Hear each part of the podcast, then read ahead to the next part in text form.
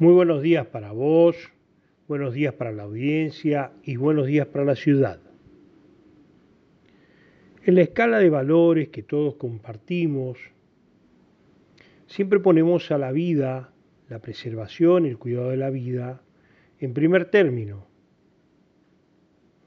Y la salud, que forma parte del cuidado de la vida, está ahí, el cuidado de la salud, la preservación de la salud. La falta de preservación de la salud tiene consecuencias mortales. Entonces, hay un esfuerzo, una dedicación, una contemplación, un cuidado. En este mismo criterio, todo el mundo, en todo el mundo, en los grandes países, se está trabajando muy fuerte con esta pandemia en la búsqueda de una vacuna. Basta ver información de distintos lugares del mundo, cómo se ha trabajado, cuáles son los criterios. En términos generales, no es una cuestión técnica que uno pueda comprender.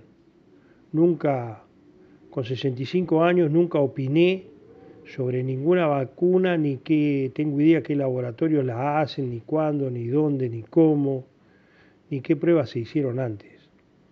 Sí tengo claro, porque hubo una tía abuela que murió porque le dio muy mal la polio, este, que las vacunas hay que dárselas y siempre les me han dado todas y he tomado todas y les, les hemos suministrado todas a nuestros hijos. Y nunca jamás revisamos quién, cuándo, dónde la hizo, qué probó, qué no probó. Y todas las vacunas siempre históricamente dijimos, te prendió, no te prendió. Teníamos alguna vaga referencia de si uno tenía más o menos defensas con ese tema y qué sé yo. Y hoy vemos, leemos así, una noticia que yo no corroboré, honestamente, que decía que un porcentaje muy alto del, del personal de la salud no estaba dispuesto a darse la vacuna. En principio, la objeción, digamos, es porque estaba hecha en Rusia y se dudaba de los procedimientos. Pero en realidad es porque tenéis los grandes medios militando en contra de la vacuna y en realidad militando en contra de cualquier cosa que haga el gobierno. Cuando el gobierno pidió la cuarentena, impuso la cuarentena, estaban todos en contra de la cuarentena. Inclusive salieron a marchar, qué sé yo. Cuando aflojó estaban todos en contra de que se afloje la cuarentena. Cuando traen la vacuna están en contra de la vacuna. Entonces, en realidad uno se da cuenta que hay gente que más allá del criterio y la escala de valor propia, lo que tiene es una militancia por el odio, consciente o inconsciente, a cualquier cosa que haga el gobierno que es de carácter peronista, de índole peronista. Entonces llega hasta darse una situación bastante paradojal.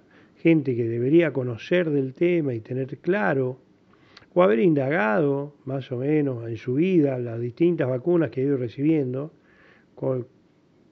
cuáles son los criterios, no sé nada de biología, no sé nada de medicina, pero quien es, es médico, biólogo, debe tener más idea al respecto. Sin embargo, no los vemos preocupados por las barbaridades, las aberraciones que se dicen. Y esto, esto de, la, de militar la aberración, ha llegado a un grado en que barbaridades nos pasan desapercibidas. El Eco de Tandil, que es el diario más, y el multimedio del Eco, que es lo más fuerte en comunicación que tenemos en Tandil, cada vez que llueve nosotros tenemos una información pormenorizada, cuántos milímetros llovieron y en qué zona. Y si lo pensamos seriamente, la gente a la que afecta la cantidad de milímetros más, 3 milímetros más, 5 milímetros menos, la gente que puede llegar a afectar eso es muy poca en cantidad, pero no en calidad, hay gente muy poderosa. Y en la ciudad de Tandil tenemos barrios enteros sin agua al mismo tiempo que padecemos una pandemia y que los tres estamentos del Estado, nación, provincia y ciudad, le dicen al ciudadano, por favor, lávese las manos con agua y jabón con frecuencia. Entonces se da la paradoja que mientras se le dice lávese las manos con agua y jabón con frecuencia, no tienen agua. Mucha cantidad de gente no tiene agua. Y no es una información que al eco parece significarle tanto como cuántos milímetros llovió. No vemos el eco que diga hoy tenemos, ayer tuvimos tantos ciudadanos sin agua. Y eso sí que conlleva un peligro para todos, porque hay gente que se ha lavado menos las manos. Y tienen grandes posibilidades de contagiarse ellos y contagiar al resto.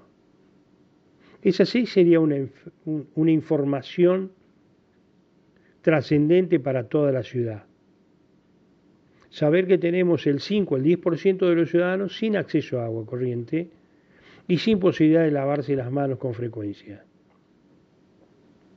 No digo ya el delirio de que sea el municipio que reparta agua con alcohol o que reparta este, jabones para que la gente pueda lavarse, la que no tiene recursos acceda a lavarse con frecuencia. Tampoco tiene agua. Tampoco tiene agua y no parece importarle ni al gobierno municipal, no parece tampoco, no vemos a la oposición develada por este tema. No parece preocuparle al eco, le da lo mismo si tiene, si hay o no. Realmente es una situación muy compleja, ¿eh? porque que los ciudadanos se enfermen y a su vez contagien, eh, nos va a poner en un callejón sin salida. Quedan muy pocas camas de terapia intensiva y el personal de salud está agotado física psíquica y emocionalmente. Es un callejón sin salida. Va a ser triste después cuando choquen la cita y anden buscando responsables. Muchas gracias por el espacio.